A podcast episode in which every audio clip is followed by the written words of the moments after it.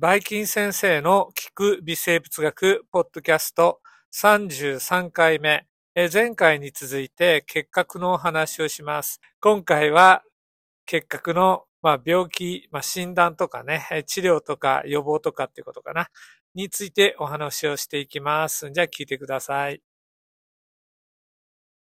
で結核の症状ですね、ドラマでも書かれているように、まあ、時間をかけて進行していきます。で、特徴として微熱がずっと続く。この熱も、えっと、朝はね、なんか下がってるそうなんです。で、夕方になると、まあ37度ぐらいかな、上がってくる。これを繰り返していくね。で、もちろん肺結核の場合は胸が痛いし、咳が続きますし、もういよいよですね、さっき言ったように、あの肺の組織が崩れるようになってきたら、えー、咳をした時の痰に血液が混ざる血痰が出てきます。で、だんだん体が弱っていくんで、当然体重も減少していく、もう衰弱していくんでね。はい、こういったあのじわじわじわじわの魂を削る、命を削っていって、えっ、ー、と、命を奪う病気。恐ろしい結核ですね。では今ではもう結核っていう病気、原因が結核菌だと分かってますし、それが診断することもできますよね。ただ、そんな状況でも、あの、世界でですね、結核っていうのはまだまだすごい非常に恐ろしい病気で、で、一体どのぐらいの人が世界中でね、結核に感染するかっていうね、あの、調査結果、ざっくりとした結果で言うと、一生涯のうちに、まあ、結核菌に感染する割合っていうのは大体世界全体で3分の1ぐらい人口の3分の1ぐらいと言われています。ただし、これでみんな、あの、結核という病気になるかっていうと、そんなことはなくって、え免疫の機能でそれを抑えているんで、おおよそですね、あの、世界全体で、まあ、今現在、結核っていう病気の人は1000万人前後ぐらい、弱ぐらいじゃないかなと思われます。で、さらに死亡者っていうのはそのうちの2割ぐらいかな。あの、200万人ぐらいじゃないかなっていう数字になります。まあ、この数字っていうのはね、いろいろと前後するんで当てにならないんですが、それでも非常にですね、人類にとって重要な感染症であることはもう間違いありません。で、世界の中で結核が多い地域ってのもはっきり言って途上国、貧しいところに多いんです。で、逆に言うと、衛生環境、医療環境が整った先進国は少ない。じゃあ日本はうん、ね、G7 っていうぐらいで先進国だから少ないはずだよねって思うと、やっぱそうじゃないですね。過去を引きずってますかな。あの、あんまり結核に関して言うと先進国とは言えない状況で、特に国内でもですね、えっ、ー、と、結核の患者さんが多いところ、地域ね、少ないところがあるんです。みんなどこかわかります？えっ、ー、とね、少ない県から言うと5つ、山梨、長野、宮城、秋田、山梨。あ、山形、長野、宮城、秋田、山梨ね。なんかあの、どっちかと北の方で空気きれいなところが少ないみたい。で、一方で、えー、罹患率の高い5県。大阪、兵庫、東京、なぜか大分と奈良です。つまり、えー、関西地域から3都道府県。ランクインしてるんですね。これは困ったことなんですね。実際なぜだか関西っていうのは結核、あるいは非、えー、結核性の、まあ、抗酸菌の感染症も多いんですね。やっぱ何か環境的なものなのかなって考えちゃいます。まあ、これをね、なんとか減らしていかなきゃいけないっていうことで、まあ、今ですね、私すごい力入れて言ってるのは、私たちがいるね、あの、このキャンパスっていうのはもちろん関西にいるわけで、あるわけで。で、そこで、あの、まあ、多くの学生さんが地元就職をすると、まあ、嫌でもですね、結核あるいは抗酸菌症のね、患者さんの治療に当たるんです。で、ちょっと注意しなきゃいけないっていうのは、これ非常にですね、感染するリスクがありますから、えー、病院の中で集団感染を起こした事例があります。ということは衛生環境すごい気をつけなきゃいけないし、患者さんがね、自覚症状がない場合に、えー、この結核菌を撒き散らすリスクがあるんですね。だから知らない、もちろん濃いじゃないですよ。知らないうちに撒き散らさないように、早め早めに患者さんを見つけて、適切な処置をしなきゃいけない。これを、まあ、できる人っていうのは、やっぱりその知識を持った医療従事者が必要だっていうことを、私それで一生懸命今日お話してるんです。あともう一個。あの、結核のリスクがある人っていうのを、あの、皆さんがあらかじめ知っとかないといけない。これは、あの、免疫とすごい関係があるってことから、まずね、分かってほしいのが、HIV 感染者、あるいはエイズの、あの、発症している方ですよね。免疫機能が下がることがある。で、そうすると、それまで日和未感染で潜伏感染している結核菌が活動してきて、その人の体で増えて結核菌を、まあ、故意じゃないんだけど、撒き散らす可能性があるし、結核という病気に発展する可能性がある。まあ、国内では例は少ないかもしれないですが、海外に目を転じると、もうエイズとね、結核であの、本当に苦しめられている国、特にアフリカのサハラの南っていうんですが、あの、サハラ砂漠より南の方の特に貧しいアフリカの地域で、エイズと、えー、結核の二つの災い、つまりこれをダブルトラブルっていうんですが、TB&HIV ということで、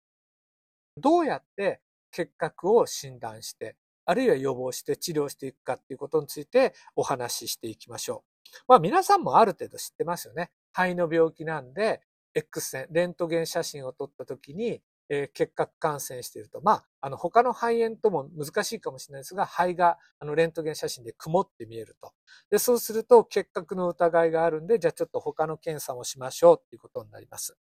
で、レントゲンっていうのは大掛かりな、やっぱりね、検査になるんで、もう少し別の方法をお話しすると、ツベルクリーン検査って皆さん聞いたことありますよね。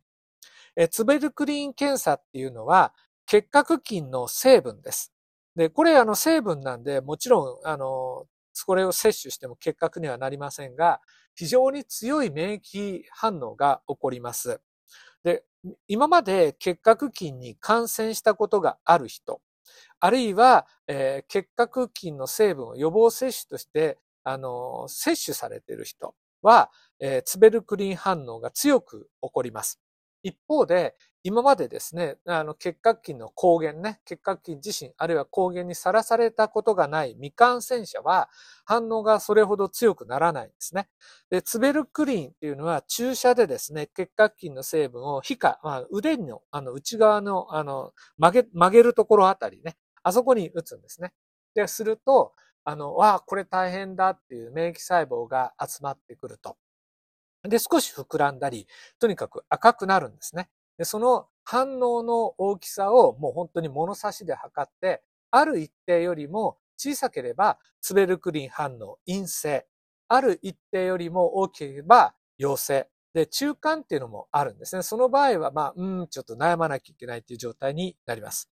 で、ツベルクリンの反応検査において陰性になった人。いや、これは結核に対して、えっ、ー、と、免疫が、あの、あんまり十分でないということになりますから、そこで予防接種を受けていく必要がある。で、後で言いますが、予防接種を受けられない人っていうのもいるんで、その場合は、あの、別の、まあ、注意が必要、別の考え方が必要になります。で、結核菌、あの、感染したり、あるいはツベルクリン反応において、えっと、特別な物質が出てくるんですね。えっと、炎症に関わる物質。さっきもちょっとお話しました。マクロファージが、え結核菌を見つけたときに、ヘルパー T 細胞が応援に来ると。で、その時にヘルパー T 細胞が放出する物質、マクロファージをね、元気づける。つまり、免疫系を活性化する物質があります。これ、インターフェロンガンマって言いましたね。つまり、結核感染者の場合、インターフェロンガンマの血中濃度が上がってると。で、それを、じゃあ逆にね、調べれば結核感染の印になるんですね。えインターフェロンガンマ放出測定検査 IGRA 検査と言います。はい。で、えー、結核の予防、さっきからちょっと言って先にあの言えばよかったんですけど、結核の予防には BCG というものが使われます。えー、何の略かっていうと B がバチラス。で、C と G、あ、が、あの、カルメット・ゲランって言っ、カルメット、ゲランこれ、先生、お二人の先生の名前ですね。カルメット先生とゲラン先生っていうのが、これは人じゃなくて、牛型結核菌。いいですか？人じゃない結核菌ね。牛型結核菌を、これもなかなか増えないんですが、繰り返し、繰り返し、培養、植え継いで、植え継いでっていうのを3週間ごとにやるんですね。これを13年間230回にわたって形態培養した。で、すると、牛型結核菌もね、もともとは人に摂取すると病気を起こす性質を持ってるんですが、カルメット先生とゲラン先生が長い間あの、植え付いてるうちに変異が起こって病原性を失うんですね。で、まあ完全にですね、もう人にあの病原性を示さなくなったねっていうところで、バチラス、カルメット、ゲラン、BCG という株になったんです。で、これを、まあ、人に予防接種すると、えー、結核菌に対する免疫もつくんですね。あの、予防する能力ができるんです。で、これがもう世界的に普及したことによって、ぐんとですね、結核という病気は減りました。日本には、えー、赤痢菌の発見者で有名な志賀清さんがヨーロッパから持ち帰ってくれた。で、それをずっと本当に大切に大切に、今でも、あのー、もう何年前だこれ。えー、1925年から、あ、ということはもうすぐ100周年じゃない？あの、植え継いで日本でね、あの、維持されてるんだって。で、非常にね、優秀な、あの、他の国が持ってる株よりも優秀なんだそうですよ。はい。えー、私たちも子供の頃に有無を言わずにね、皆さんもね、多分接種してもらって、それで結核から守られている。ちょっとここでね、私に対する批判もあるかもしれないですが、ワクチンに対するいろんな考え方がもうもちろんあるのは承知の上です。でも、例えば BCG というワクチンが仮になかったら、人類どういうことになるかっていうのをよく考えてみましょう。その上でね、ワクチンっていうのね、まあ、いろんな種類がありますから、えー、ぜぜひひ、これはいいとか悪いっていうの議論があっても当然ですが、ワクチンと言った時にそれが全部何か悪いものっていう印象を持つのは、まあ、私はですね、ちょっと考え方っていうのは、あの、よく勉強した上でお話ししなきゃいけないんじゃないかなっていうふうに、あの、申し上げておきます。さて、え、そういった非常に重要なワクチンなんですが、結核のワクチン BCG の場合、あるあの、人には打てないんですね。ある条件の人には打てない。なぜかって言ったときに、まあ、BCG に限らず、生ワクチンという言葉を、まあ、しっかりですね、頭に入れてほしいんですね。生ワクチンというのは弱毒化した病原体なんです。決して無毒とは言い切れないっていうところが、まあ、ミソなんですね。で、牛型結核菌。まあ、さっきはあの病気を起こさないって言ったんだけど、それはあくまで十分にね、免疫系が正常に作用している人の場合であって、免疫系が正しく作用したしてない人に生ワクチンを打った場合、その生ワクチンの病原体が増えてきて病気、症状を起こすことがあるんですね。じゃあどんな人が免疫があのうまく作用しないかっていうと、はい、これダブルトラブルでもね、ちょっとは言いました。HIV 感染なんです。エイズなんです。HIV に感染している方、あるいはエイズを発症している方は免疫が正常に作用しません。その方に生ワクチンである BCG を接種すると発症するリスクがあります。ですからこういう方々にはあの接種、まあ、しない。あるいは条件付きで接種するのかもしれないですから、まあ、基本的には禁忌とされています。じゃあ次、あの結核を発症してしまった場合、えどうやって治療するかとこれは、あの、抗生物質を使います。ただ、お手軽な治療ではありません。例えば皆さんがね、あの、抗生物質投与される場合っていうのを考えてください。頭が痛いな、お腹が痛いなって近くの内科とかに行きました。お薬出しときますねって言って、例えばクラビットとかね、あの、いろいろ、あの、よく効くようなお薬あるじゃないですか。商品名言っちゃったかな。えー、それを、まあ、あの、何日間ちゃんと飲んでくださいって言われるんですけど、せいぜに、うん、3日ぐらいでしょ。結核3日じゃ済まないんです。で、しかも単剤ではないんです。同時に4種類の抗生物質を、しかも最短でだいたい6ヶ月。長ければ1年。もう、これは毎日だったと思うんですけどね。間違いなく飲まなきゃいけない。お薬の名前は、これはもう呪文のように唱えて覚えましょう。医療従事者になる方はね。1、イソニアジド。2、エタンブトール、またはストレプトマイシン。3、ピラジナミド。それから4、リファンピシンです。これ、それぞれ作用基準が違ってます。イソニアジドとエタンブトールは細胞壁の合成阻害作用。ピラジナミドは細胞膜の破壊と ATP 合成の阻害です。リファンピシンは RNA 合成阻害剤です。こういった作用基準の違うお薬を4剤同時になぜ使うのか。これは、こっからがもう本当に強調したいポイント。うん、ワクチンがあったから2つ目だよね。えー、薬剤耐性結核菌の出現を防ぐためなんです。もうこのことをですね、本当に今日は一生懸命言わなきゃいけない。えっと、単剤で使っていると結核菌が慣れちゃって、そのお薬が効かなくなる。まあ、こういうのを薬剤耐性って言うんですね。で、二つならいいか、足らない。三つならいいか、やっぱりダメ。四つ同時に併用することによって、ようやく結核菌が、もうすんまへんと。もう四つもいっぺんに体制になれまへんっていうふうに諦めてくれる。だから四剤併用療法っていうのを行う。しかもこれを間違いなく飲まなきゃいけないんですね。6ヶ月から1年間。で、飲んで結核菌がもういなくなってきたかなっていうところで、例えばこれを2剤とか単剤に、あの、お医者さんの判断でね、変えることはあるんですが、もう患者さん本人のあの判断でですね、あ、今日調子がいいからもうめんどくさいから飲まなきゃ。これは絶対にやっちゃいけないっていうか、させてはいけないですね。なんでさせてはいけないっていう強制力で言うかっていうと、もしそんなことをしているうちに、一つ一つのお薬に、あの、結核菌が耐性をつけていて、だんだん鳴らしみたいな感じで強くなっていくと、偶然が重なって、いよいよですね、4剤に、あの、同時に耐性を示す結核菌が出てくることがあるんです。もうこれを、あの、超多剤薬剤耐性結核菌と言います。エクストラドラッグレジスタンスツバクローシス TB、XDRTB と言うんです。で、こういったものが出てきたらどうしようかじゃなくって、いよいよ出てきてるんですね。で、まず患者さんのことを考えてみましょう。もう、なすすべがない。抗生物質使えるものがなくなってくる。すると、もう患者さんですね、まあ治療できなかったら、どんどんどんどん、もう要するに治療法が確立する前の時代と同じで、なくなっていきます。あるいは、まあ、あの、X、あの、XDR-TB でなくても、やっぱり薬の効き目の悪い結核菌がいたら、その分ね、治療が難しくなってしまうかもしれません。ですから、まあ、多剤耐性、あるいは、あの、薬剤耐性の結核菌に感染している患者さんがいるとしたら、それだけ、あの、注意深く治療しなきゃいけない。